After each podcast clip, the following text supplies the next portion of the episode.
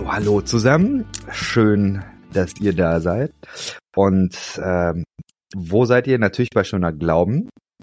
Mein Name ist Jason und ich habe heute äh, Besuch. Äh, Björn, und Katharina sind da. Vielen Dank, dass ihr da seid. Herzlich willkommen. Hallo zusammen. Hi, schön, dass wir da sein dürfen. Hello. So, ähm, die äh, Truppe stellt sich deswegen zusammen, weil ihr alle verantwortlich seid für ein Buchprojekt, bei dem ich auch dabei sein durfte. Und ich fand das richtig gut und dachte, wenn es irgendwie geht, lass uns mal zusammen darüber quatschen. Heute hat es geklappt, ihr seid alle da, freut mich sehr. Ähm, vielleicht aber, damit die Leute, die euch nicht kennen, so grob eine Ahnung hat, könnt ihr mal ganz kurz sagen, äh, wer seid ihr, was macht ihr? Björn, leg mal los. Björn Büchert, ich komme aus dem schönen Süden, wohne in Württemberg, meiner Family. Und ich bin beim CVM Württemberg angestellt ähm, für den Schwerpunkt theologische Kompetenz bei ehrenamtlichen Stärken. Klingt nicht so sexy, macht aber richtig Spaß und das ist Kompetenz. auch der Grund, weshalb ich bei ähm, Theolab mit dabei bin. Genau. Katharina, machen wir weiter. Ja, Katharina Haubold. Ich ähm, arbeite an der CVM-Hochschule mit 50 Prozent und da vor allem so für den Bereich Fresh Expressions of Church, aber angedockt am Institut ähm, für missionarische Jugendarbeit. Und da könnte man äh, das Projekt Theolab ganz gut äh, verorten und äh, ja beschäftige mich auch viel so mit Kompetenzbildung von Ehren- und Hauptamtlichen und äh, mit den anderen 50 Prozent arbeite ich in äh, Köln im Kirchenkreis Köln rechtsrheinisch ähm, mit dem Auftrag Kirche in der Lücke zu sein und zu gründen mit einer Kollegin in Köln Mülheim und ähm, genau da wohne ich auch. Genau. Und Jan, ja, ich bin jetzt, ein, seit ein paar Monaten, falle ich aus dieser Reihe raus. Ich war acht Jahre lang Hauptamtlicher im CVM in Baden, also mich verbindet mit Björn das Süddeutsche, auch wenn Baden und Württemberg natürlich immer so ein bisschen so ein Thema ist, aber nicht zwischen uns. Ähm, und bin aber nach acht Jahren wieder in den Job, in den ich vor dem CVM war und bin jetzt wieder äh, Unternehmensberater für das Thema Change Management. Also auch das eigentlich super passend für unser ganzes äh, Buchthema Biografie und Veränderung und Glaube verändert sich. Also passt auch jetzt zum neuen Job. Ah, voll gut. Ähm, ich glaube, dass Theolab so kurz vor Corona entstanden sein müsste, wenn ich das richtig äh, wahrgenommen habe. Also kurz vorm Lockdown. Ich weiß nicht, wer von euch ähm, da schon dabei war. Also, wer mag mal erzählen, was ist die Idee? Ich. Hier da bin ich raus. genau, hier das so ein bisschen ist, wie, äh, verschmälert sich sozusagen auf die Anfänge. Und eigentlich, Björn, müsstest du anfangen, denn äh, ich bin ja auch nicht bei der Initialidee dabei äh, gewesen. Zwar früh dazugekommen, aber wenn wir jetzt hier fragen, wer ist sozusagen von dem Ursprungsgedanken am stärksten da, dann bist du das. Hast du wohl recht, genau. Äh, es war noch jemand Drittes dabei, Florian Keicher. Ähm, die Grundidee von Theode war ganz schlicht. Wir wollten Theologie so interessant machen, dass junge Menschen sich damit auseinandersetzen, dass junge Menschen ihren Glauben reflektieren, theologische Fragen stellen. Und so kam es letztlich zu dieser Idee, äh, lasst uns doch dann Buchprojekt starten, Theologie für Nicht-Theologen und Nicht-Theologinnen. Ähm, Im Fokus standen letztlich theologische Fragestellungen was hat Gott mit dem Leid zu tun oder Jesus, wahrer Mensch, wahrer Gott und solche Dinge. Ähm, also ausgehend war eine theologische Fragestellung, wo wir gesagt haben, wir wollen die von unterschiedlichen Perspektiven beleuchten und durchaus auch kontrovers diskutieren ähm, und jetzt nicht so, dass die unterschiedlichen Kapitel alle eine Linie haben, sondern dass es manche Dinge gibt, die gleich sind, aber die unterschiedlichen Autorinnen und Autoren ihre Theologie dann nochmal mit zur Sprache bringen. Und ähm, es gab einen ersten Band, es gab einen zweiten Band, es gab einen dritten Band, ähm, und irgendwann haben wir gesagt, jetzt reicht's mit Theolab, lass uns was anderes machen. Das heißt, äh, der erste und zweite Band und der dritte Band und dann noch das Workbook oder ähm, habe ich da eins erfunden, was es noch nicht gibt. Naja, das sind die vier, die es gibt, aber das, wo Ja. Björn jetzt geendet hat, müsste man sagen, waren die ersten drei, die eben stärker. Also ich sag mal, wenn man das abstrahieren wollte, ohne das jetzt zu hoch aufzuhängen, könnte man sagen, es ist ein bisschen wie eine Laiendogmatik. Wobei Laie finde ich manchmal, oder Dogmatik für Ehrenamtliche, so das war, glaube ich, unser Anspruch für uns selber auch zu sagen, es geht darum, dass Leute mündig sind und wir ähm, wollten in Theolab vor allem auch deutlich machen, dass es nicht die eine Theologie gibt, die irgendwie richtig ist, sondern dass man im theologischen Denken eigentlich immer von Theologien im Plural reden muss. Und ähm, deshalb sind die ersten drei Bände, widmen sich eher so klassischen theologischen Themen, wo man äh, oder wo wir dann den Zugang gewählt haben, dass die verschiedenen AutorInnen immer auch unterschiedliche Positionen zu diesen Themen deutlich gemacht haben und dann sehr wohl auch was sie selber zu ähm, bestimmten Fragestellungen denken, aber wir haben gehofft, dass das, was deutlich wird, ist, man kann eben unterschiedlich über diese Fragen denken und die Frage ist eher, wie begründe ich das, was ich da glaube oder theologisch vertrete, so. Und da, da haben wir nach drei Bänden gesagt, ja, gibt noch viele andere theologische Themen, die auch alle spannend und wichtig wären, aber für diese Reihe wollen wir da erstmal irgendwie einen Punkt setzen. Okay.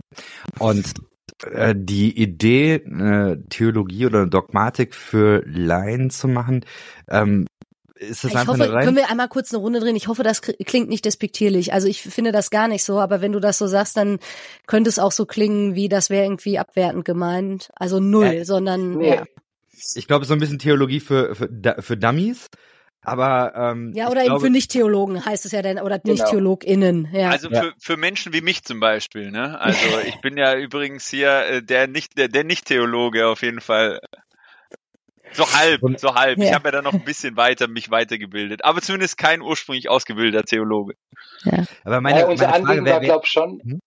Unser Anliegen war, glaube schon, zwei Dinge zusammenzubekommen. Einerseits nimmt man wahr, es gibt Theologie, irgendwie, die in einem, eventuell in einem Elfenbeinturm irgendwie diskutiert Mhm. wird. Und auf der anderen Seite gibt es vielleicht Jugendarbeit oder Gemeindearbeit mit irgendwelchen Andachtsheften oder Bau Erbauungsliteratur. Und wo wir gemerkt haben, es wäre nötig, eigentlich da was dazwischen zu haben, die beiden Dinge miteinander in Verbindung zu bringen, weil darin ein riesen Schatz liegen kann. Und so kam es, dass wir gesagt haben, ja, es soll, es, es soll ein, ein Labor sein, deshalb auch der Titel Theolab, Mhm. wo ähm, experimentiert werden kann, wo Dinge zusammenkommen, die sonst vielleicht stark getrennt voneinander sind. Und deshalb auch Mhm. dieser Titel ähm, für Nicht-Theologen und Nicht-Theologinnen, weil es von der Sprache her immer so sein sollte, dass es verstanden werden kann, ohne dass ich irgendwie ein Studium dazu brauche. Hm, okay. Und wer steckt dahinter? Also ist es eine rein private Sache? Ist es an äh, den CVM angegliedert oder wie entsteht sowas? Ja, das war jetzt eine Kooperation äh, zwischen der CVM-Hochschule, dem CVM, also erst jetzt Theolab, CVM Württemberg, dem Evangelischen Jugendwerk in Württemberg und das war Theolab. Und, dann Und kam Baden dazu. Dann kam Baden mit dazu, als dann eben klar war, wir machen weiter, aber ein bisschen anders. Und äh, diese Idee aufkam, äh, eben mit diesem Theolab Workbook stärker Theologie und Biografie in den Blick zu nehmen, haben wir so ein bisschen, also Florian Karcher hat bei den ersten drei Bänden, war der fröhlich dabei und hat dann gesagt, ja, finde ich toll, wenn es auch noch was anderes gibt, aber ähm, ich habe gerade keine Kapazitäten dafür. Und dann haben Björn und ich gesagt, dass wir es mega fänden, wenn wir wieder ein Dreier gespannt wären, einfach weil wir das vorher als super hilfreich in dem Entstehungsprozess erlebt haben und haben dann so ein bisschen überlegt, äh, wen wir uns gut äh, im Team vorstellen könnten und sind dann sehr schnell auf Jan gekommen. Dann habt ihr Glaube fällt nicht vom Himmel zusammengestellt und da auch wieder eine Menge Leute äh, zusammengetrommelt, die Artikel geschrieben haben. Ähm, könnt ihr vielleicht noch mal äh, kurz sagen, was ist die Idee von diesem Buch? Ja, da Also, ist ja für mich jetzt schon einfach angedeutet, dass da- einzusteigen. Dann erzähl mal, weil ich glaube, da ist ja, also der, der Bruch, das interessiert mich jetzt. Was, was ist dann die neue Idee? Ja, die beiden mussten mich ja überzeugen, dass ich dabei bin. Ja, Von daher ist der, haben, haben sie gut ihre Idee rübergebracht, mit der sie ursprünglich dann kamen. Also ich kann ja so sagen, was mich an dieser Idee überzeugt hat, war auch genau diese Frage danach, ähm, ich, der nicht gelernter Theologe ist, äh, zu sagen, wenn jetzt noch mal ein Buch gegangen wäre, wo ich hätte meine theologische Kompetenz einbringen sollen, hätte ich direkt gesagt, kein Interesse. War auch eine meiner ersten Fragen, die ich gestellt habe. Hm. Aber als ich gehört habe, dass es darum geht, zu sagen, was hat mich eigentlich geprägt, was bringe ich als Mensch mit ähm, und wie können wir jetzt Menschen dabei helfen zu überlegen, wie bringe ich eigentlich meine eigene Biografie, all das, was in meinem Leben da drin ist, ähm, zusammen mit dem, was ich glaube und wie ich Gott sehe. Das hat mich äh, total äh, wirklich direkt eigentlich gepackt als Thema. Und deswegen finde ich auch das Tollste eigentlich am, äh, auch am Buch nochmal dieser Untertitel mit Entdeckungsreise, weil genau das ähm, ist eigentlich das, war, wo die beiden gesagt haben, das ist die Idee dahinter. Und da habe ich gedacht, ja, das finde ich geil, auf eine Reise zu gehen, da habe ich Bock drauf. Ich habe mal vor einiger Zeit einen äh, Vortrag gehört, glaube ich.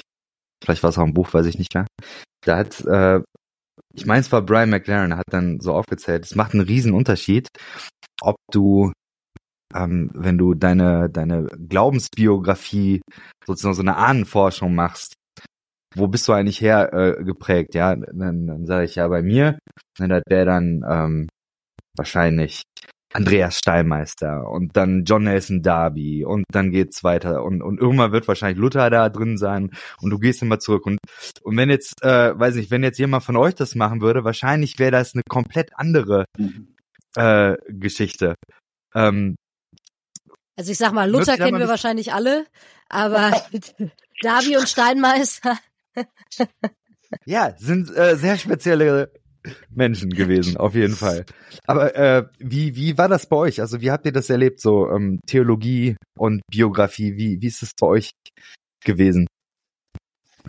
Also ich kann ganz simpel sagen, ein, eine Sache, die mir immer einfällt, wie stark das doch meine Theologie von meiner Biografie geprägt wurde.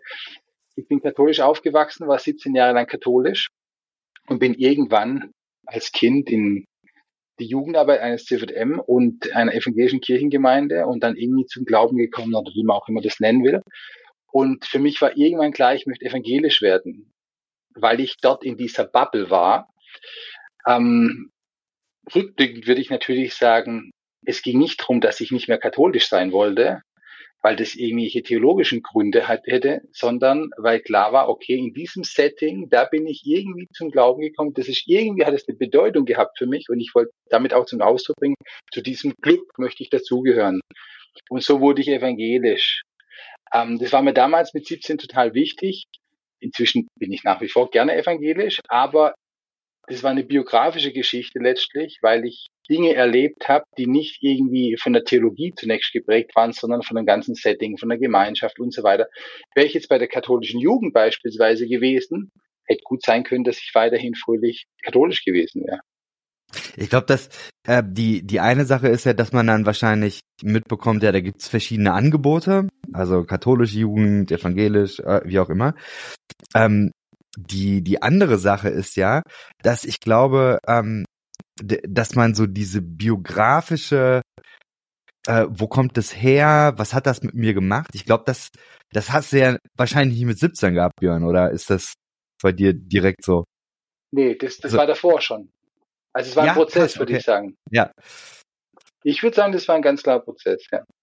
Und ich würde ergänzen, das war also auch für uns, indem wir uns darüber ausgetauscht haben, nochmal spannend, dass man diesen Prozess zu unterschiedlichen Zeitpunkten ja auch unterschiedlich wahrnimmt. Also ich könnte ja äh, die Story von Björn bis zu einer gewissen Zeit unterschreiben und eben sagen, ich bin äh, katholisch getauft worden und katholisch aufgewachsen und mit 15 auf einer Jugendfreizeit von der evangelischen Jugend gelandet und zu dem Zeitpunkt auf dieser Freizeit, ich glaube, damals hätte ich so Sätze gesagt wie, ja, ich habe ja vorher noch nie was von Jesus gehört. Oder äh, Gott hat ja mit mir, also ich habe mit dem nichts zu tun gehabt. Und äh, hatte dann da irgendwie so einen Punkt von, wo ich den Eindruck hatte, eine ganz neue Art, die Wirklichkeit wahrzunehmen, bricht irgendwie in mein Leben hinein.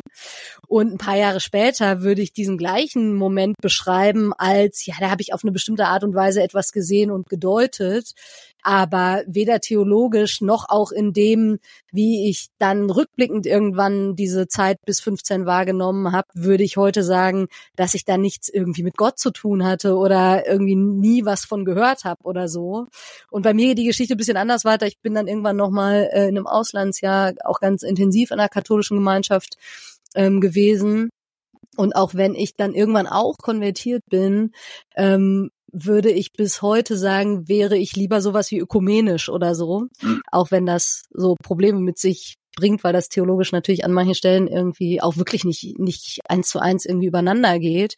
Aber ich auch mein eigenes evangelisch sein als sehr facettenreich irgendwie wahrnehme. Aber seit ich eben selber nochmal so intensive Erfahrungen in der katholischen ähm, Community gemacht habe, habe ich meine eigene katholische Geschichte, bis ich 15 war, völlig anders gedeutet und wahrgenommen und erinnere mich an bestimmte Momente, die es da schon gab, die für meinen Glauben äh, auch wichtig waren, auch wenn ich das mit 15 nicht wahrgenommen habe. Und das finde ich halt super spannend, dass eben diese Art, wie wir äh, selber unsere eigene Glaubensgeschichte wahrnehmen, neben dem, dass es eben auch Biografie und Prozess ist, dass die sich auch verändert. Und mal sehen, was ich in zehn Jahren denke. Hm. Also für mich wäre es auch noch eine Ermutigung an alle, weil wir drei haben uns viel ausgetauscht bei unseren ganzen Treffen, die wir so hatten zum Buch dann, äh, zur Entstehung, gab es eigentlich keins, in dem wir uns nicht auch über gewisse biografische Themen von uns ausgetauscht haben, wie eigentlich wir geprägt sind oder was uns ausmacht. Und deswegen würde ich mal eine ganz große Ermutigung raushauen, äh, zu sagen, für uns drei war das total spannend, auch das von den anderen zu hören und von sich selbst nochmal ähm, sich da und seinen eigenen Glauben zu reflektieren, zu sagen, ey, macht das, lasst äh, uns einander da auch wahrnehmen, das Hören voneinander und erleben, was es mit uns gemacht hat. Äh, fanden wir auch im Prozess des ganzen Buches total spannend. Also das noch vielleicht noch so als kleiner Side-Fact. Was versprecht ihr euch davon, dass man sich mit der eigenen Glaubensbiografie und der Verbindung von Biografie und Theologie auseinandersetzt? Also ich glaube, nochmal anknüpfen an das, was Jan gesagt hat. Ich glaube, dass häufig Leute von sich ausgehen, wie sie Glaube erlebt haben, welches Bild sie von Gott haben und so weiter. Und ich glaube, wenn wir uns darüber austauschen, wie war das denn bei mir? Wie denke ich denn darüber? Wie sehe ich denn jenes? Einfach mal zuzuhören, dann ähm, liegt da ein großer Schatz drin, weil man andere Geschichten nochmal hört, wahrnimmt und daran auch seine eigene Geschichte nochmal anders wahrnehmen kann. Das ist so dieser eine Aspekt. Der andere Aspekt würde ich für mich sagen, es hilft einfach klar zu bekommen, okay, wie bin ich denn zu manchen Überzeugungen oder Meinungen oder Glaubenssätzen gekommen? Oder warum habe ich denn manches bewusst oder unbewusst über Bord geworfen, das ich vielleicht vor fünf Jahren, vor zehn Jahren oder vor 15 Jahren noch geglaubt habe? Also deshalb glaube ich, dass es nötig ist, ähm, das immer wieder zu tun. Ich erinnere mich noch daran, wie es in der Jugendarbeit war, im Konfirmandenunterricht oder so, dass Leute ihr eigenes Glaubensbekenntnis, sage ich mal, aufschreiben. Man kann jetzt von Glaubensbekenntnissen halten, was man möchte.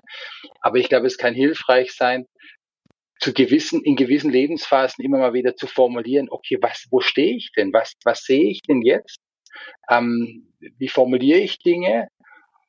Um dann auch zu merken, wie sich Dinge verändert haben im Rückblick. Hm. Ja, und wenn ähm, ich habe ja ursprünglich mal Psychologie studiert, also das ist das, wo ich herkomme. Und, äh, und wenn ich da von der Sicht auch nochmal drauf gehe, dann kommen wir ja ganz stark auch wenn wir dran denken, ganz großes Thema, ne, Thema Glaubenssätze, was hat uns geprägt? Glaubenssätze sind ja nicht nur jetzt unbedingt Glaubenssätze, die was mit Gott zu tun haben, sondern Glaubenssätze, die meine Eltern mir zum Beispiel gesagt haben, ne, Paradebeispiel ist, das schaffst du eh nicht oder das schaffst du, wenn du dich nur anstrengst, kannst du alles schaffen, ne? so klassische Glaubenssätze. Und was, was wünsche ich mir von dem Buch, ist, dass Menschen solche Glaubenssätze, die sie vielleicht eben von Glaubensvorbildern, sei es Eltern, Jugendkreis, Leiterin, Leiter, wie auch immer mitbekommen haben, an manchen Stellen auch ganz bewusst mal hinterfragen dürfen, weil der Satz, du bist ein Versager oder eine Versagerin als klassischer Glaubenssatz, den man vielleicht irgendwie sich eingeprägt hat, manche Menschen in ihrer Kindheit bekommen haben, der ist falsch. Ja, und vielleicht gibt's auch so gewisse Glaubenssätze, die meinen Glauben geprägt haben, die vielleicht so gar nicht gut für mich sind. Und das ist ein großer Wunsch ähm, und ein ganz großes, was bringt dieses Buches, äh, wo Menschen hoffentlich an den Punkt kommen zu merken, manche der Sätze sind gut, die ich mitbekommen habe, und manche sind aber vielleicht auch so, dass man sie auch über Bord werfen darf. Ich merke, dass äh, da sind jetzt schon verschiedene Achsen, ja. Also die eine Achse ist ähm, Glaube, wie er sich entwickelt ähm, durch das Zusammenspiel mit Menschen, die mich geprägt haben. Dann äh, eine andere Achse ist äh, Glaube, der sich äh, biografisch entwickelt, einfach weil Menschen älter werden, an Erfahrungen zunehmen und sich verändern. Ähm, ich merke, dass äh, da kann ich alles sehr, sehr viel mit anfangen. Ich selber ähm, habe äh, dieses Projekt auch sehr, sehr schnell äh, lieb gewonnen, weil ich als, als Geschichtslehrer ähm, also mit meinem Geschichtsstudium, da auch viel anknüpfen konnte. Weil ich glaube auch, dass, dass die Art und Weise, wie wir uns unsere eigene Geschichte erzählen, und da spielt ja eben ganz äh, viel damit zusammen, wie, wie historischer Kontext damit einfließt, das äh, prägt unsere Identität. Das ist letztendlich unsere Identität, ähm, wie wir uns äh, die Geschichte erzählen. Und das sind äh, Sachen, wenn wenn ich wenn ich da ähm, mir nicht bewusst drüber bin, dann äh, ja bin ich ja eigentlich blind dafür, was was eigentlich meine eigene Identität ausmacht und wie das äh, sich so zusammensetzt. Ähm, was, Katharina, wolltest du noch was zu sagen? Ja, ich äh, würde sagen, das hat auch was mit Mündigkeit zu tun. Also ich glaube, dieses Buch, es ist ein bisschen witzig, weil in dem Buch geht's ja unter anderem auch um so ähm, Entwicklungsphasen. Und ich meine, wir haben jetzt schon so ein bisschen skizzenhaft, äh, Björn und ich ein bisschen erzählt, wie wir groß geworden sind was jetzt irgendwie Berührung mit Religion oder mit christlichem Glauben betrifft. Ähm, aber das kann ja sehr unterschiedlich sein. Und äh, je nachdem, wie, also wenn ich in einer starken christlichen Gemeinschaft irgendwie aufwachse, wo für mich schon von Kindesbeinen an irgendwie total klar ist, so und so ist das, dann reflektiere ich sicherlich irgendwie anders, als wenn ich erst irgendwie bestimmte andere Entwicklungsphasen durchlaufen habe, bevor ich damit irgendwie in Berührung komme. Und ich würde auf eine Weise sagen, dass dieses Buch vermutlich auch in bestimmte Entwicklungsphasen passt. Also eher junge Erwachsene, eher diejenigen, die auf eine Art und Weise eine Prägung schon bekommen haben. Und das ist, da würde ich jetzt äh, Jan nochmal dein Statement auch stark machen. Das ist ja fast egal, was ich glaube. Ähm, aber irgendwann kommt vielleicht so eine Phase, wo ich egal was der Glaube zu dem Zeitpunkt ist, wo ich irgendwie in der Lage bin, mich dazu zu verhalten und in gewisser Weise vielleicht auch eine gesunde Distanz entwickle und so ein bisschen nachvollziehen kann, wie bin ich denn geworden, die ich bin und was hat mich da geprägt. Und ich glaube, dass es ähm, eben in bestimmten Phasen, oder das ist meine Hoffnung, eben zu einer Mündigkeit äh, beiträgt also und ich nicht dem ausgeliefert bin, was vielleicht bestimmte Glaubenssätze sind, so wie Anders gerade gesagt hat. Und auf der anderen Seite auch unser äh, Kollege Tobias Falks an der CVM Hochschule spricht ja gerne von Ambiguitätstoleranz. Also ich irgendwie noch mal besser aushalte oder ähm, wertschätzen kann, dass äh, die Story von anderen Leuten eben anders ist. Und dass sie auch gute Gründe haben zu glauben, was sie glauben, ähm, ohne dass ich jetzt irgendwie völlig über Bord werfe, darum zu ringen, ob und wie es vielleicht sowas wie eine Wahrhaftigkeit oder Wahrheit oder wie auch immer gibt, aber all das ins Gespräch zu bringen und das eben in einer möglichst guten hm, Art und Weise aushalten zu können, dass ich unter Umständen was ganz anderes glaube und eher ins Hören zu kommen und zu fragen, aber wie kommt denn das, dass dir dieser Punkt so wichtig ist? Ähm, oder warum sind bestimmte Themen für mich vielleicht mittlerweile rote Tücher oder so? Und dass das eben auch oft biografische Gründe hat, das wäre so ergänzend zu dem, was schon viel für mich irgendwie auch also wenn das Buch dazu beitragen könnte, wäre ich sehr glücklich. Da passt ja auch, finde ich, sehr gut dazu, dass ich, dass wir sagen, es ist ein Workbook, das du für dich selbst erarbeiten kannst, aber auch gleichzeitig als in deiner Kleingruppe mit, was weiß ich, Zweierschaft oder in einem, was immer für eine Kleingruppe. Weil wir sagen, es kann mit davon leben, dass man im Austausch darüber ist, dass man zuhört, dass man bewusst wahrnimmt, was, was sagen denn, was sagt denn mein Gegenüber. Wie seid ihr dazu gekommen, daraus ein Workbook zu machen? Hm, ich, ich meine, es war tatsächlich so, dass wir gesagt haben, es geht bei, wenn es um Biografie geht, kann man Dinge nicht nur einfach lesen oder ähm, abhaken, sondern das hat was mit einer Auseinandersetzung zu tun, das hat was mit einem Prozess zu tun. Und deshalb ist es vom Aufbau auch halt so, dass es ja unterschiedliche Elemente in diesem Buch gibt, dass es Beiträge gibt, aber dass es durchaus auch Tools gibt, wo man konkret diese Dinge dann erarbeiten kann. Ähm, Genau, weil wir gewusst haben, es geht nicht nur darum, kognitiv das Ding zu lesen, abzuhaken, in den Schrank zu stellen, sondern sich heranzusetzen und zu bearbeiten.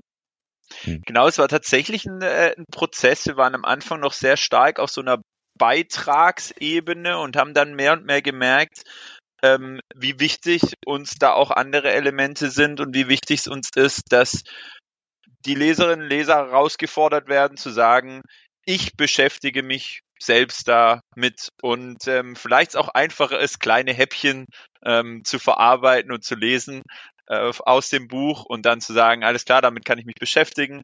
Und das passt jetzt gerade für mich in meine Situation rein. Und dann ist aber auch zum Beispiel reicht mir das erstmal für die nächsten zwei Wochen, mich da damit zu beschäftigen. Ich muss jetzt auch nicht in einem Rutsch ähm, da irgendwie eine Biografie lesen oder äh, jeden Artikel oder wie auch immer. Also das war auch so ein, aber es war wirklich ein Prozess. Also in, im, im Entstehen des Buches haben wir gemerkt, es braucht ein bisschen mehr als nur klassische Beiträge.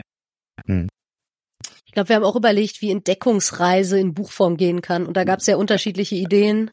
Und dem aber gerecht zu werden, also dass das nicht nur vorne drauf steht oder wir Jan dadurch überzeugen konnten, Teil des Projektes zu werden, sondern irgendwie möglichst gut dazu beizutragen, dass so eine Entdeckungsreise für jeden und jede Leserin ermöglicht wird. Angenommen, dieses Buch hätte es in eurer jungen Erwachsenenzeit schon gegeben. Was glaubt ihr, was wären so Kapitel gewesen oder Abschnitte gewesen, die euch besonders geholfen hätten? Also ich kann direkt äh, sagen, äh, welches Kapitel mich am meisten, ähm, äh, da ich selber nicht irgendwie christlichem Umfeld groß geworden bin und äh, weder katholisch noch evangelisch war, ähm, äh, und war, als ich diesen Artikel gelesen habe mit anderen Augen, ähm, der hat mich äh, also absolut gefesselt, auch im Jetzt lesen und aber auch in dem Ganzen darüber nachdenken. Den hätte ich gerne als Jugendlicher, als für mich so richtig äh, ich angefangen habe, mich damit zu beschäftigen. Ähm, wenn man dann anfängt, sich mit Glaube zu beschäftigen, wird man ja häufig sehr stark in eine Richtung und sagt so, das ist jetzt der einzige Weg und das ist der Weg. Und dies mit anderen Augen zu sehen, wie unterschiedlich über die Geschichte, ne, Thema Geschichtslehrer, äh, über die Geschichte hinweg Menschen geglaubt haben, äh, wie unterschiedlich prägend bestimmte Dinge in einer Lebensphase sein können. Oh, da hätte ich mich tatsächlich sehr gerne früher mit auseinandergesetzt. Also das, ja, das hat, da war ich direkt so, dass ich gedacht habe, das wäre ein, ein Artikel gewesen. Den hätte ich gerne auch vor 10, 15 Jahren schon gelesen. Hm. Ich glaube, mich hätten äh, die Stories gefesselt. Also wir haben äh, unterschiedliche Leute in dem Buch, die ihre Geschichte, also die uns ihre Geschichte erzählen. Und ähm, dass es da ganz unterschiedliche, eben wirklich so biografische Einblicke gibt. Ähm, ja, ich glaube, das hätte mich auf jeden Fall auch dazu angeregt zu fragen, wie erzähle ich eben meine Geschichte. Und das andere ist so, ähm, also vielleicht anknüpfend auch an dem, was Jan gesagt hat, aber in anderen ähm, ähm, Beiträgen kommt das auch vor. Alles, was so ein theologisches Wahrheitsmonopol ein Stück weit zur Disposition stellt ähm, und was eben deutlich macht, wirklich ähm, niemand von uns hat Gott ganz begriffen. Und auch wenn ich vielleicht in einem Kontext bin, in dem man sich sehr sicher ist, dass so wie man das selber glaubt, es ein bisschen richtiger ist als bei den anderen. Ähm, ja, das hinterfragen zu dürfen, äh, ich meine, das ist dann sowieso irgendwann zum Glück ja auch passiert, aber ich glaube, das wäre heilsam gewesen, das schon früher zu besprechen. Ähm, ja. Hm. Für mich wäre tatsächlich die, ähm, das Kapitel gewesen, die Geschichten, die wir uns erzählen.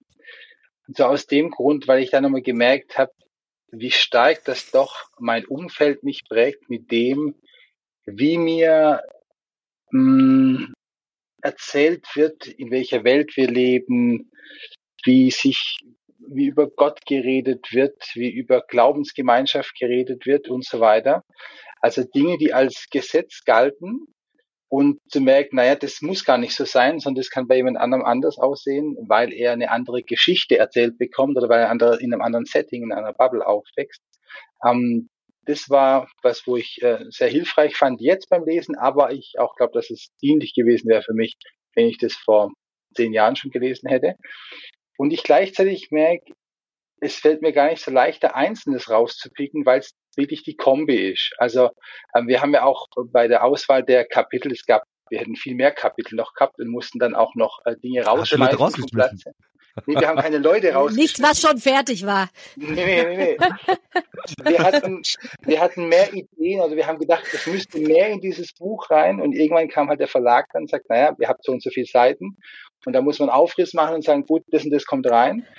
Und wir haben dann manches schweren Herzens auch äh, rausgeschmissen, aber deshalb würde ich jetzt sagen, ist es tatsächlich für mich die Kombi jetzt in diesem Buch, weil das so unterschiedliches zur Sprache kommt, ähm, ist für mich persönlich hilfreich gewesen wäre vor einigen Jahren schon. Hm. Das, ähm, ich ergänze vielleicht noch mal kurz so Themen wie mit Fuck-ups umgehen. Also wie ist Scheitern eigentlich zu integrieren oder was ist der Ort, an dem ich glaube, eigentlich ein sicherer Ort. Und wenn er das für mich ist, ist der das auch für andere. Ich glaube, das sind so Fragen, wo ich auch merke, das hätte mir auch früher schon gut getan, aber die irgendwie auch wach zu halten. Ähm, also ich merke, ich meine, wir haben jetzt so ein Buch dazu gemacht, in Anführungsstrichen. Aber ich bin da ja nicht mit fertig. Mhm. Ähm, sondern das geht weiter. Und äh, von daher, ja, nicht, dass ich mich nach einem neuen Buchprojekt sehne, aber als du das gerade nochmal sagtest, Björn, mit, da hätten es auch noch andere Kapitel gegeben, die wir selbst hilfreich gefunden hätten. Vielleicht fühlt sich ja jemand berufen, das aufzugreifen und weiter zu spinnen. Ich muss sagen, eine Sache, die für mich, glaube ich, damals spannend gewesen wäre, war das äh, ganze Thema Glaubensentwicklungsmodelle. Also äh, da ist tatsächlich auch Brian McLaren ist, äh, ist zur Sprache gekommen, aber eben auch äh, Streib mit den religiösen Stilen. Ähm, ich weiß nicht, ob Fowler, habe ich jetzt gerade nicht im Kopf, wahrscheinlich auch. Ja, so die, also das Glaube eben nicht heißt, du ähm, gibst irgendwann in Jugendgottesdienst und dann äh, hast es einmal verstanden und das bleibt dann einfach genau so. Sondern dass, dass es da gravierende Entwicklungsprozesse gibt, die Menschen durchlaufen, die ähm, man sogar wissenschaftlich dann nachzeichnen kann. Das fand ich tatsächlich äh, großartig. Ich weiß nicht, ähm, ich selber habe ja äh, keine theologisch-pädagogische Ausbildung gemacht, ähm, ich vermute aber, dass ihr das alle äh, irgendwo schon mal äh, gehört habt. Ähm, also, dass ihr das nicht erst mit dem äh, Buch jetzt hier kennengelernt habt. Ähm, aber das, das sind, ich weiß gar nicht, sind das Sachen, die, die ähm, Standard sind heute? Weiß man das in der, in der Jugendarbeit? Jetzt ja, jetzt gibt es ja das Buch. Jetzt gibt ja, es ja das ein Buch. sehr wertvolles Workbook, genau. Nee, also ich würde schon sagen, dass in der Ausbildung oder im Studium ähm, da Dinge drin vorkommen, je nachdem, wo man studiert, eine Ausbildung macht. Also Fauler, glaube würde ich schon sagen, ist Standard. Ja. Aber also ja, habe selbst ich in der in der theologischen Weiterbildung gehabt, also von hm. daher. Aber ich immer wieder sage, ähm, es kommt ja darauf an, wann du Dinge hörst oder wann du Dinge liest. Also höre ich das mit Anfang 20 als eine irgendwie eine Theorie und denke, ah ja gut, das gehört zu haben, brauche ich vielleicht mal irgendwann, wenn ich Jugendarbeit mache. Oder lese ich Dinge oder höre ich davon, wenn ich schon manches selbst durchlebt habe und jetzt plötzlich verstehe, ah, da geht mir Licht auf, es geht anderen vielleicht noch ganz ähnlich. Und deshalb, da würde ich ja noch reingrätschen zu dem, was du vorher gesagt hast, Jason. Ich glaube, es ist so nötig, dass wir in unseren, wenn es mal christlichen Gemeinschaften von diesen Veränderungsprozessen immer wieder auch erzählen, weil die Erfahrung ist ja, wenn einer bereit ist, die Hosen runterzulassen, dass dann auch andere bereit sind zu erzählen. Und dass es nichts irgendwie schambehaftetes ist oder dass Veränderung was Problematisches ist oder dass man irgendwie zurückkommen muss zu, des, zu dem Eigentlichen, wie das mal als 14-Jähriger oder als 20-Jähriger war, sondern dass es normal ist, dass Glaube sich verändert. Hm. Und ich glaube, das wäre total entlastend für viele, wenn Sie merken, ich bin auf dieser Entdeckungsreise nicht allein, ich muss das nicht mit mir selbst ausmachen, sondern es ist das Normalste der Welt, dass sich mein Glaube im Laufe meines Lebens verändert. Oder umgekehrt, es wäre eher erschreckend, wenn ich als 25-Jähriger oder als 45-Jähriger immer noch so glauben würde wie als 15-Jähriger. Ich habe den äh, Fauler äh, tatsächlich jetzt im Sommer das erste Mal wirklich gelesen. Und das hat bei mir schon so einige Aha-Momente äh, gegeben. Der Fowler bezieht sich ja sehr stark auf den äh, Jean Piaget. Den wiederum habe ich im Studium gehabt.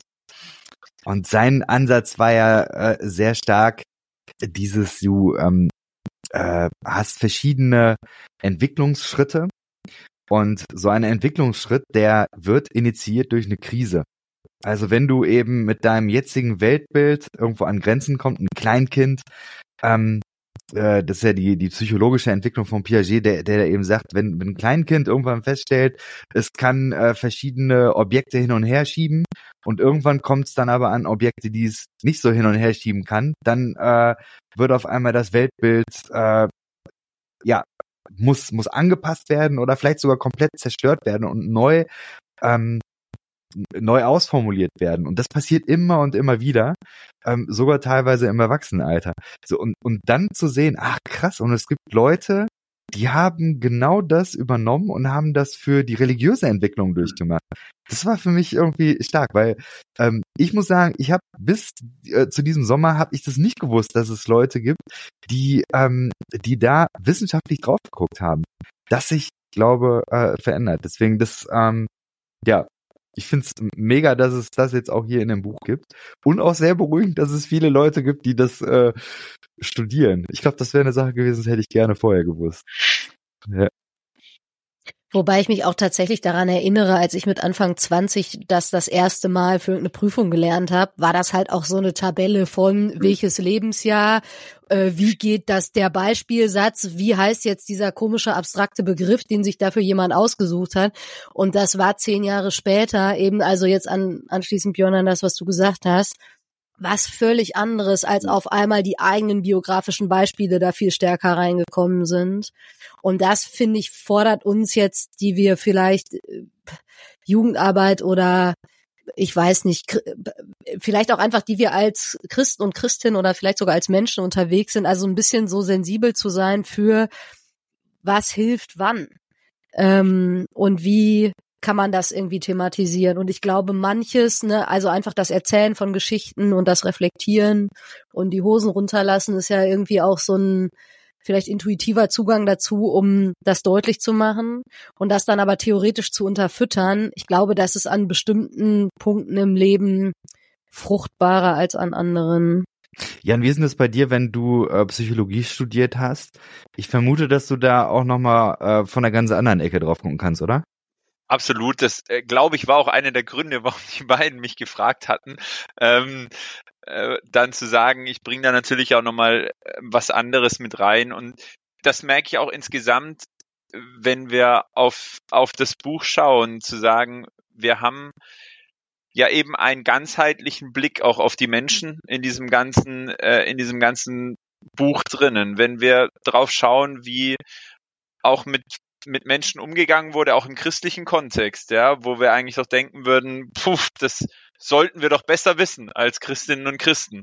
Und dann zu sagen, ja, auch dort ähm, dürfen wir ganz bewusst sagen, Glaube ist nicht immer gleich. Ich weiß nicht, ob ihr das kennt. Ne? Ich bin in so einer ganz alten Kirche gewesen. Da stehen immer so, so Sachen an, an der Wand. Äh, und äh, ich war in so einer ganz alten Kirche, als ich im Jugendalter dann ähm, zum ersten Mal irgendwie dann in, in Kirchen regelmäßig war. Und da stand dann immer, da stehen dann immer so kurz, so Kurzsätze. Äh, und da steht dann äh, gerne drauf, äh, da stand bei uns immer ganz groß, Jesus Christus, ähm, derselbe gestern, heute und in Ewigkeit. Und ähm, das ist natürlich jetzt so ein, das könnte man zum Beispiel auch als einen Glaubenssatz nehmen, wo man sagt, aha, Jesus verändert sich nicht, also darf sich mein Glaube nicht verändern. Hm. Äh, und das war tatsächlich etwas, was mich geprägt hat und ich dann gesagt habe, das stimmt doch nicht. Mein ganzes Leben verändert sich, wenn ich in die Psychologie gucke. Und wir hatten zig Vorlesungen zum Thema Entwicklungspsychologie. Das gibt ein eigenes Fachgebiet, was nur sich mit Entwicklung beschäftigt. Ja? Wie kann es sein, dass dann mein Glaube, und so kann ich mir auch keinen Gott vorstellen, der sagt, übrigens, bleibe wie du bist für immer, so bleibt doch der Glaube. Und das würde allem widersprechen, was ich gelernt habe, wie Menschen geschaffen sind, weil im Psychologiestudium habe ich gelernt, Menschen entwickeln sich von Anfang an, in dem Moment, wo sie geschaffen werden, also ganz klein im Bauch, ja, bis hin zu irgendwann geht's ins Grab. Ähm, und das finde ich das Geniale auch jetzt am Buch, ne, auch mit Blick auf die Psychologie. Hm. Ihr habt den Begriff Dekonstruktion aufgegriffen. Das ist ja ein Ding, wo äh, in meinem Podcast und mit vielen meiner Freundinnen und Freunde da haben wir viel drüber nachgedacht und viel drüber diskutiert. Jetzt ist es aber so, dass dieser Begriff, wie soll ich sagen, er erhitzt die Gemüter von Zeit zu Zeit. Es gibt Leute in den USA, die dann äh, in, in was der der Skillet-Sänger, meine ich, der da meint, ähm, er müsste einen Krieg anzetteln gegen Dekonstruktion. Ähm, weiß ich, ob er das mitbekommen hat, das war ein bisschen äh, sonderbar. Ich glaube, dass es mittlerweile so ziemlich alle großen Kanäle, die es irgendwie, sei es jetzt bei Instagram oder sei es jetzt irgendwie große Kirchen, äh, große, große Freikirchen, die haben alle das Thema aufgegriffen und da ihre Version, ihre Deutung zu gegeben. Ähm, in der Regel ist es kritisch. Jetzt habt ihr den Begriff aufgenommen. Wie äh, positioniert ihr euch denn da? Ich würde ja erstmal sagen, dass äh, ich den Begriff neutral verstehen würde als deskriptiv von da passiert etwas. Und äh, da, das benenne ich. Und das, was passiert ist, etwas, was konstruiert worden ist, wird also ne, dekonstruiert im Sinne von hinterfragt, äh, etwas tendenziöser wäre vielleicht äh, so ein Wort wie auseinandergenommen oder so. Aber es ist so ein bisschen äh, also ich glaube, man muss aufpassen, dass es, dass das Bild nicht zu mechanisch wird. Aber ein Stück weit, glaube ich, beschreibt es sowas wie: Ich gucke mir Einzelteile an von dem, was geworden ist und versuche die mal genauso wahrzunehmen und hinterfrage die und unter Umständen äh, bedeutet das auch so ein Ablegen davon so.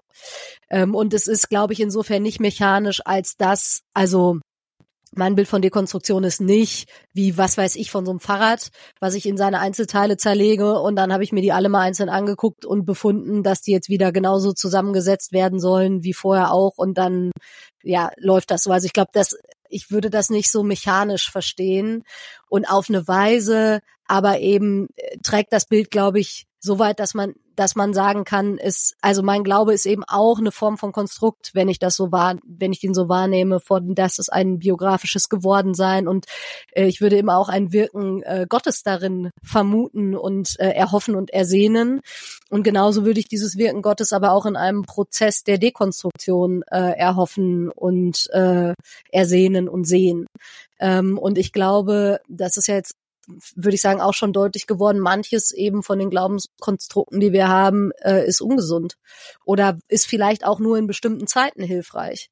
Deshalb war das vielleicht gar nicht immer nicht hilfreich, aber ähm, an bestimmten Stellen trägt es vielleicht nicht mehr oder es ist eine andere Entwicklung oder so. Und deshalb würde ich erstmal sagen, für mich ist das ein Begriff, der einen Vorgang beschreibt und versucht handhabbar zu machen vielleicht bezogen auf das Buch, ich meine mich zu erinnern, dass wir tatsächlich darüber diskutiert oder zumindest darüber geredet haben, ob wir diesen Begriff verwenden oder nicht. Ja. Weil wir uns von der Sache her total einig waren. Wir haben gesagt, die Thematik, die Fragestellung, die, also die ist völlig klar, dass die in diesem Buch ähm, drin sein soll. Und gleichzeitig wussten wir, sobald wir diesen Begriff verwenden, kann das passieren, was du ja schon beschrieben hast. Es gibt zwei Lager und es geht uns überhaupt nicht uns auf irgendein Lager oder sonst irgendwas. Also wir haben eigentlich versucht, in, den, in dem kompletten Buch äh, auf ähnliche Schubladen zu verzichten. Da ging es nicht um evangelikal und es ging nicht um progressiv oder sonst irgendwas, weil wir gesagt haben, es geht um was anderes. Und dennoch haben wir uns dafür entschieden, ein Kapitel tatsächlich so zu benennen, von der Dekonstruktion und vom Hinterfragen. Ähm, weil wir gesagt haben, ja, das bringt es für uns aktuell gerade am besten zum Ausdruck, aber es ist etwas, das ja schon seit Jahrzehnten, Jahrhunderten und Jahrtausenden getan wird, wenn wir davon ausgehen, dass Glaube sich verändert. Und dann ist Dekonstruktion eine Form, ein Ausdruck dessen, was da geschieht und was Menschen immer und immer wieder tun und getan haben in der Vergangenheit. Und vielleicht noch um eins draufzusetzen, du hast ja gefragt, wie positionieren wir uns? Ja, das ist ja immer auch immer sehr schön, dann zu sagen, wie ist eigentlich unsere Position. Und ich würde mal ganz provokant formulieren, wir positionieren uns folgendermaßen, dass Dekonstruktion was Ermutigendes und was Befreiendes sein kann. Ähm, was überhaupt nicht kontrovers sein muss und was auch gar nicht äh, kritisch oder statisch sein muss, sondern was was sein kann, was lebendig ist, ähm, was einem Mut macht, loszulassen, tiefer zu graben, auszuprobieren, Dinge zu verändern, zu zweifeln ähm, und dann auch wieder ganz neu äh, vielleicht manche Dinge zu entdecken oder alte Dinge zu entdecken. Äh, und deswegen, äh, glaube ich, würde ich sagen, wenn du fragst, wie positionieren wir uns? Wir positionieren uns in einem fröhlichen, nach vorne blicken der Dekonstruktion. Hm. Der äh, Fauler, der hat Dekonstruktion ja tatsächlich auch, ohne dass er den Begriff an sich nennt, aber dieses Phänomen hat er auch beschrieben. Ähm, eben dieses, dass man äh, in der frühen Erwachsenenzeit sehr stark anfängt, so autonomer zu werden, selbstständig zu werden, äh, Dinge hinterfragt und, und merkt oder, oder dabei ist zu lernen, sich eigene Bilder, eigene Vorstellungen zu ähm, erarbeiten und so weiter. Und dass es dann eben auch zu Konflikten kommt mit Religionsformen, die das nicht zulassen, beziehungsweise die dann sehr stark darauf hinarbeiten, dass eben die Wahrheit vorgegeben ist und die Wahrheit muss dann einfach nur übernommen werden. Und bei Fowler ist, ist dann äh, die Sache, dass das haben auch ähm, sehr viele Forschende im Nachgang äh, diskutiert und äh, ich glaube, dass da viele noch nicht auf eine gute Antwort gekommen sind, äh, weil gefragt worden ist, ähm, warum geht es denn dann danach weiter? Also sprich, wenn man einmal so diesen, diesen, diese Krise erlebt hat, dass äh, Glaube sich verändert, aber dann glauben ja ganz viele Menschen noch weiter. Und das konnten viele nicht erklären. Ähm, ich frage mich, was, was denkt ihr dazu? Da hat doch Björn einen wunderbaren Artikel geschrieben zu zweiter Naivität. Schön, schöne Überleitung. Sehr schöne Überleitung, ja. Ja, aber das ist ja wirklich, das ist doch genau das Wort, ne? Ich weiß, dass wir da ganz viel drüber gesprochen haben und, und dich das auch direkt total angesprochen hat, genau diese Frage, die du gerade formuliert hast, ja, sondern also dieses, wieso glaube ich dann eigentlich noch weiter? Und das war, fand ich, fand ich schon hochspannend. Da war es auch genau das, Björn, ne, wo du dann gesagt hast, ja, es braucht das in unserem Leben. Ich, ich würde sogar noch einen Schritt vorher anknüpfen. Und zwar vor, vor diesem Beitrag kommt eine Story, von Hans Wolfsberger, der sehr schön erzählt, wie das bei ihm war, wie sich sein Glaube verändert hat und der am Ende sagt, ich weiß nicht genau den Wortlaut, dass er nicht weiß, warum er noch glaubt, aber irgendwas muss ihn gehalten haben. Mhm. Und ich würde sagen, das kann ich zu 100 Prozent unterstreichen und ich meine, es ist auch die Antwort mit auf deine Frage, Jason. Dieser Glaube ist ja nicht gemacht, sondern der, ich gehe fest davon aus, dass Gott derjenige ist, der, der diesen Glaube schenkt und den Glauben erhält. Durch die Veränderung durch, durch all das hindurch, wo man Dinge über Bord wirft, durch all das hindurch, wo man äh, Dinge kritisch sieht und so weiter und so fort, gehe ich davon aus, dass es einen Gott gibt, der diese Prozesse mitgeht und am Ende immer noch dann hält. Dann sag jetzt aber eben nochmal, was ist die zweite Naivität? Oder kauft halt das Buch. Wäre jetzt ein Cliffhanger, ja? Naja, äh, zweite Naivität zu sagen, es ist zu einer zweiten Naivität kann es kommen, wenn du Dinge durchlebst und ähm, dein Glaube nicht nur naiv Dinge annimmst, wie du es schon immer gehört hast, wie du das vielleicht von, mit der Muttermilch aufgesaugt hast, sondern deine Kritik an deinem Glauben, deine Anfragen, die von außen kommen, die von dir selbst kommen, ernst nimmst und aber in den Glauben integrierst und sagst, ja, es entsteht etwas, wo ich nicht nur an einem Kritik, an dem Kritikpunkt ähm, kaputt dran gehen, sondern wo am Ende etwas rauskommt, etwas Vertrauensvolles dabei rauskommt. Also ich kann weiterhin vertrauen, ich verlasse mich darauf, dass da was ist, an dem ich festhalten kann oder das mich festhält. Und dennoch meine Anfragen und Fragen ernst nehmen und die mit in dieses Bild integrieren. So ist mal ganz kurz. Hm. Und ich finde ja, das immer beim Buchtitel ähm, am Ende des Tages auch ganz stark, über den wir auch viel diskutiert hatten. Und dieses Glaube fällt nicht vom Himmel, hast du ja gerade, finde ich, auch wie zusammengefasst, Björn. Ne? Diese eine Seite von wir haben die biografische Prägung, also Glaube, wie ich ihn heute habe, der ist nicht vom Himmel gefallen, sondern der hat sich entwickelt über die Zeit meines Lebens bisher. Und gleichzeitig, das, was du gerade gesagt hast, ein Vertrauen gegenüber Gott, naja, irgendwie fällt es halt doch vom Himmel. Also es ist halt doch nicht so, dass ich jetzt sagen kann, schnipp, äh, und jetzt äh, ist das mit dem Glauben so und so, sondern es hat was von Geschenk und gleichzeitig von Entwicklung. Ganz ehrlich muss man ja vielleicht auch sagen, wir wissen es nicht. Also, weil das, was wir jetzt hier, also ich stimme euch ja völlig zu und gleichzeitig gibt es ja genauso die Geschichten, wo Menschen das nicht erleben. Und das auch unterschiedlich werten. Ne? Manche, die sehr fröhlich fahren lassen und sagen, äh, never again. Ähm, und andere, die das vielleicht auch schmerzlich vermissen als Ressource irgendwie in ihrem Leben. Und äh, also ne, bei allem, was man erforschen kann, und manchmal gibt's vielleicht auch rationale Gründe dafür oder oder oder, ähm, gehört das, glaube ich, ehrlicherweise auch dazu. Hm. Ja, finde ich nachvollziehbar. Ich äh, musste gerade noch dran denken, ich habe im Sommer tatsächlich dann äh, den Paul Ricoeur, der äh, dieses äh, zweite Naivität, diesen Begriff geprägt hat. Ich habe den, den Text dann mal gelesen und muss sagen, dass so gut wie diese Gedanken sind, so ähm, unfassbar kryptisch, unlesbar ist dieser Text von Paul Ricoeur. Ich denke, äh, weiß auch nicht.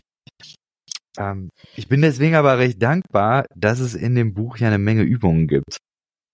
Und deswegen vielleicht ist ähm, ist am Ende auch nicht auf einer kognitiven Ebene das zu klären, warum passiert oder warum nicht, sondern äh, vielleicht ist das auch eine Sache, wo man stärker in die Praxis muss und da ähm, Dinge wirklich durcharbeiten muss in der eigenen Biografie, im, im eigenen Glauben. Ich glaube, eine Übung ist, glaube ich, auch so, äh, ich weiß nicht, ob das in deinem äh, Artikel äh, war, Björn, wo man so äh, wirklich dann aufschreiben konnte, was sind so die theologischen Inhalte, die man früher geglaubt hat und äh, dann, wie sich das verändert hat. Da gab es, glaube ich, so eine Tabelle. Äh, sehr, sehr spannende Übung, denn das ähm, finde ich, finde ich stark. Ähm, äh, doch, eine Frage äh, stelle ich noch in eine andere Richtung. Und zwar, ähm, Hat's denn, ihr habt schon angedeutet, es gab Artikel, die es nicht reingeschafft haben. Ähm, Themen, nicht Artikel. Das klingt so, als hätten irgendwelche Leute was geschrieben und wir haben gesagt, das drucken wir nicht. Themen. Niemand hat zu diesen Themen was, also zumindest nicht für unser Buch, vielleicht in anderen Kontexten geschrieben. Okay. Aber was waren denn so die Dinge, die ihr kontrovers diskutiert habt in der Entstehung des Buches? Buchcover, aber nicht das endgültige. Nein, okay. Auf, äh, wer hat's gemacht? Ich glaube, das war ja nicht Andi Sonnenhüter. Nein. Äh, die, die Dani Büß hat es gemacht. Genau, da sind wir äh, sehr froh drum, dass das so ist. Nee. Das ist ein cooler Style auf jeden Fall.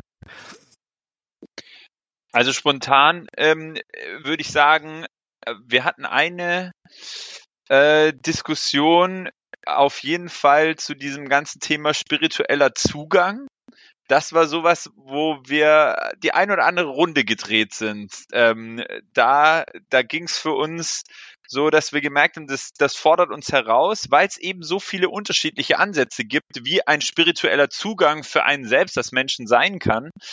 Und wir eigentlich ja nichts vorgeben wollten, weil wir ja nicht sagen wollten, das muss dein Weg sein, bitte habe so deinen spirituellen Zugang. Ähm, und in all dieser Freiheit trotzdem noch eine Aussage zu finden, dass das nicht ein, ein wahlloser Artikel oder ein wahlloses Thema ist, was wir ins Buch mit reinnehmen. Das habe ich gemerkt, fand ich, so da haben wir zumindest die ein oder andere Runde in, bei uns dreien gedreht. Ähm, dann auch natürlich mit äh, den äh, jeweiligen Autorinnen, Autoren zu, so hier in dem Fall mit der Autorin zu dem Thema.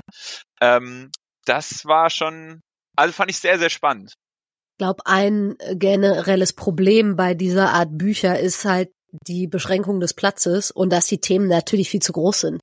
Also der Anspruch, den wir haben an, naja, jetzt hat man halt mal x Seiten zum Thema Glaubensentwicklungsprozess und andere Menschen haben da Jahre zu geforscht und ich weiß nicht, hunderte von Seiten äh, und auch unterschiedliche Modelle und so weiter entwickelt. Da haben wir echt auch wirklich Runden gedreht miteinander zu fragen und was ist jetzt das, wovon wir sagen, das ist äh, halt ein bisschen hilfreicher, mhm. ähm, weil die Leute, die wir vor Augen haben, eben jetzt vielleicht nicht Paul Ricoeur im Urtext, hätte ich fast gesagt, äh, lesen wollen, aber die Idee für sie trotzdem spannend ist. Ähm, Und da gab's schon auch, also ich erinnere mich jetzt bei dem Artikel, den ich äh, geschrieben habe, eben zu diesen Glaubensentwicklungsmodellen auch unterschiedliche Entwürfe so ähm, zu lieber das mit rein oder lieber was anderes und dann doch noch mal ganz neu. Ähm, und die Kontroversität, glaube ich, wurde immer, also ich weiß gar nicht, ob wir inhaltlich so weit auseinanderlagen bei irgendwas, aber es gab so ein paar Dinge, die uns im Prozess immer wichtiger geworden sind. Also zum Beispiel die Frage, ähm, wird deutlich, dass auch wenn wir natürlich irgendwie versuchen, so ein bisschen ins Allgemeine zu abstrahieren, dass das trotzdem individuell bleibt und man nicht alles über einen Kamm scheren kann oder so. Und das hinzukriegen ist manchmal gar nicht so, so einfach. Oder die Frage, ist das wirklich relevant? Also hat man sich so ein bisschen in seine eigene Idee verliebt und irgendwie vertieft und ist ja auch, wenn man das dann einmal geschrieben hatte, manchmal nicht so leicht, es wieder gehen zu lassen und zu sagen, gut, diese zwei Seiten, ja, waren jetzt erstmal für Ablage P und haben ihre Sternstunde vielleicht wann anders oder auch nie mehr. Und auch die Abgrenzung zu den anderen Beiträgen. Also manches ist ja, weil es sich doch um eine ähnliche Thematik dreht, ähm, taucht dann doch in einem Beitrag schon auf, obwohl wir es in unserer Vorüberlegung an anderer Stelle platziert haben. Und dann gilt es dann nochmal drüber zu gehen, zu sagen, okay, äh, ist jetzt ein Fokus eher darauf. Und so, ja. Ihr habt alle einen Artikel geschrieben. Mögt ihr am Ende nochmal Werbung jeweils für euren Artikel machen? Ist ja schon ein bisschen rausgekommen, ne? Bei, bei, bei Björn ging es um die zweite Naivität. Ähm, ich durfte mich tatsächlich an die Dekonstruktion wagen. Also von daher ähm, könnt ihr, könnt ihr das dann gerne überprüfen, ob äh, ich diese ähm, ermutigende Freiheit der Dekonstruktion rübergebracht habe. Lest nach und schaut. Äh, Jan, ich muss ja sagen, ich habe ja diesen Sommer eine Masterarbeit zum Thema Dekonstruktion geschrieben. Und eine das habe ich zum Glück nicht schreiben müssen. Das, äh, der Punkt ist der, dass äh, die Inhalte recht deckungsgleich sind. Also das, was ich, ich äh, konnte da, oder sagen wir es so, ich glaube, dass man das wissenschaftlich fundieren so sagen kann, wie du das gemacht hast. Also wie, wie du Gott Jan, sei das Dank. Auf, wie du Jan das auf acht Seiten geschafft hast, brauchen andere 150 So sieht's so. aus. Genau so sieht's aus. Ja, Haubi, du musst noch was zu deinem Artikel sagen. Ja, ich habe genau, ja, Glaubensentwicklungsprozesse. Was mich wirklich an diesem Thema fasziniert, ist, dass es ähm, hilft, ich weiß nicht, ich stelle mir mal vor, wie ich mich selbst in meiner eigenen Biografie besuche, sozusagen. Ähm, und dann so Phasen wahrnehme. Und das macht natürlich, finde ich, mehr Spaß, wenn man mehr Phasen selber irgendwie so erlebt hat. Aber manchmal hilft es ja auch, sich dann vielleicht die Biografien anderer ähm, vorzunehmen, wenn man selber sagt, auch ich bin happy da, wo ich bin. Ich mache mal zwei Sachen, weil was ich nicht so einfach finde in dem Ganzen, ist nicht zu werten. Also es wird ja schon deutlich, wir sind eher pro Veränderung und äh, finden es irgendwie gut, wenn man Dinge hinterfragt, auch wenn das manchmal ähm, ja auch wirklich schmerzhafte Prozesse sein können. Ähm, und das finde ich nicht so einfach, ne, zu sagen, jemand, der sagt, naja, ich bin irgendwie ganz happy mit dem, was ich glaube. Ähm, da würde ich auf der einen Seite, glaube ich, so ein bisschen pieksen wollen und sagen wollen, ach komm, begib dich doch mal auf eine Reise und hinterfrag auch.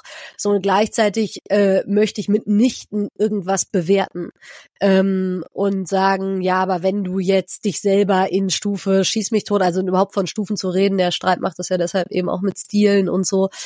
Ähm, ja, aber das ist, glaube ich, eine Spannung, die man nicht ganz auflösen kann. Und unter der Brille den Artikel vielleicht nochmal zu lesen und sich selber auch zu fragen, wie ging es mir selbst in unterschiedlichen, vielleicht Phasen meines Glaubens, ähm, was hat es mir auch geleistet und am Ende, ja, ich sag mal, wie, also darin Gott zu finden Hm. ähm, und ihn darin zu vermuten in allen möglichen Facetten, so. Das begeistert mich an dem Thema. Hm. Björn, magst du auch noch? Gern, also inhaltlich wurde ja schon ein bisschen was deutlich, das lautet ähm, neu begeistert, Wege zu einer zweiten Naivität. Und was mich tatsächlich begeistert hat, dass ich ähm, fünf Bilder verwenden konnte rund ums Feuer, weil da eine Leidenschaft von mir zum Zuge kommt. Ich, äh, ich liebe Feuer und äh, baue gern Feuerschalen. Und anhand von diesen Bildern, Wunderkerze, loderndes Feuer, Glut, ähm, Asche und so weiter, habe ich ähm, dieses Kapitel aufgebaut. Das hat mir selbst Freude gemacht, tatsächlich, dass ich da merke, da kommt was von mir selbst, von meiner Leidenschaft und von meiner Glaubensentwicklung zur Sprache. Und Jason, dein Kapitel? Mein Kapitel, ähm, ich habe tatsächlich nochmal mit Paul Ricoeur, aber einer ganz anderen Sache äh, von Paul Ricoeur gearbeitet, nämlich mit ähm, der Verbindung von Geschichtswissenschaft und dem, was die Geschichtsdidaktik so rausfindet und dann die Frage, wie wirkt sich das auf die eigene Identität aus? Und habe die These aufgestellt, dass äh, der Geschichtsunterricht schon ein paar Dinge rausgefunden hat, wie man äh, Identitätsentwicklung gut begleiten kann. Und äh, habe da abgeleitet, oh, ich glaube, dass da Religion auch was von lernen kann. Und äh, ist tatsächlich auch so, dass Religionsdidaktik da ähm, auf einem ähnlichen äh, oder in einer ähnlichen Art und Weise ähm, argumentiert. Ich fand es nur, äh, den Weg über die Geschichte, über die Geschichtswissenschaft zu gehen, eigentlich ganz charmant. Es letztendlich darum geht, dass ähm, immer dann, wenn eine Glaubenssicht oder eine Sicht auf die Geschichte vorgegeben wird und dadurch versucht wird, dann eben eine, eine, eine Persönlichkeit zu prägen, dass das schwer nach hinten losgehen kann, was ja auch in der deutschen Geschichte schon schwer nach hinten losgegangen ist. Und dass deswegen Identität als ein Angebot ähm, verstanden werden muss. Genau, das mal so als Teaser. Und äh, ja, ich könnte da sehr lange drüber reden, weil mich das sehr interessiert. Aber Vielleicht ist es gut, wenn die Leute dann lieber den Artikel lesen, der geht schnell vorbei. Der geht äh, locker von der Hand. Wie überhaupt das Buch. Ich finde, das ist, äh, was sind das hier? Das sind knapp 100, 144 oder sowas habe ich im Kopf, glaube ich. Ich glaube sogar noch weniger. Ich glaube, das sind 127 Seiten. Das, äh, wir hatten mal 144, ja. gab es die Diskussion, genau, und dann sind wir bei 100, 128. Da ist doch noch so ein Artikel ja. rausgeflogen. doch, doch, doch noch. Aber, aber ich fand jetzt gerade nur mal ganz kurz als kurzer Eindruck, wenn ich von uns vier da gehört habe, ähm, ich glaube, was ganz stark das Buch äh, ausmacht, ist auch genau das, wir spüren auch Herzblut von mhm. den Menschen, die die jeweiligen Beiträge oder Stories geschrieben haben. Mhm. Und das war wirklich, als ich das erste Mal die, die Beiträge gelesen habe, habe ich Menschen vor mir gesehen, habe ich Geschichten vor mir gesehen, habe ich Biografien vor mir gesehen und habe ich ähm, Menschen gesehen, die, die auf einem Weg sind, auf einer Entdeckungsreise auch selbst sind. Und das ist, glaube ich, was, was mich selbst dann auch nochmal so begeistert hat in dem Lesen, zu sagen, wir haben da eine Vielfalt drin und wir haben gleichzeitig aber auch ein unfassbares Herz von den Menschen drin. Und da lassen manche auch ihre Hosen runter, auch im Buch, ja, ja und äh, erzählen aus ihrer eigenen Biografie. Ähm, und man kann ein Stückchen von dem erspüren und ähm, erlesen, von dem, was Menschen da auch erlebt haben in ihrem eigenen Glauben und auf was für eine Reise sie sind. Ähm, das fand ich jetzt auch super schön, euch zuzuhören und, und da nochmal zu erleben, genau, ja, da ist dieses Herzblut äh, auch mit reingeflossen. Hm. Ja, Herzblut. Ich glaube, das ist kein Buch, ähm, was man schreibt, um reich zu werden. Ich glaube, da habt ihr einfach extrem viel äh, Zeit rein investiert für eine gute Sache.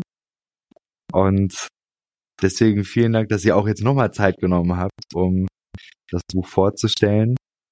Aber eben überhaupt, dass ihr diese riesige ähm, Arbeitsleistung gemacht habe, Theolab und Theolab Workbook. Ähm, ich finde es großartig, dass es sowas gibt. Und äh, genau, an der Stelle einfach mal danke für äh, das ins Leben holen. Ja, danke dir fürs Beitragen und äh, uns hier Raum geben. Raum geben, ja, herzlichen Dank dafür. Genau. Sehr schön. Und ich merke schon auch die Lust, äh, also jetzt auch gerade äh, euch nochmal, Björn und Jan zuzuhören, zu denken, ah ja, wir wissen ja auch nicht alles übereinander. Könnte man auch nochmal so einen Hauskreis starten. Ja, ich glaube, das bietet sich dafür an, ne? So. Also mein Hauskreis hat schon gesagt, äh, wir müssen das auf jeden Fall machen, das Buch. Also von daher. Ich habe auch tatsächlich schon von so einer äh, Gruppe gehört, die das machen wollen. Ähm, wahrscheinlich dann auch irgendwie fünf, sechs, sieben, acht Mal treffen. Ja. Auf jeden Fall. Sehr gut. Cool. Vielen Dank. Und ähm, dann bin ich gespannt, was im Internet noch so für Geschichten auftauchen von Leuten, die sich mit dem Buch auseinandergesetzt haben. Und äh, ich bin auch gespannt, ob es da noch andere Projekte geben wird. Ich habe ja so ein bisschen die Vermutung, dass ihr eigentlich immer irgendwie so ein bisschen Hummeln im Arsch habt und äh, immer irgendwelche Projekte da am Entstehen sind. Ich bin gespannt. Ich werde das beobachten. genau. Alles klar. Dann vielen Dank und euch noch einen schönen Abend. Danke Ebenso. dir. Ciao. Dankeschön. Ciao. Tschüssle.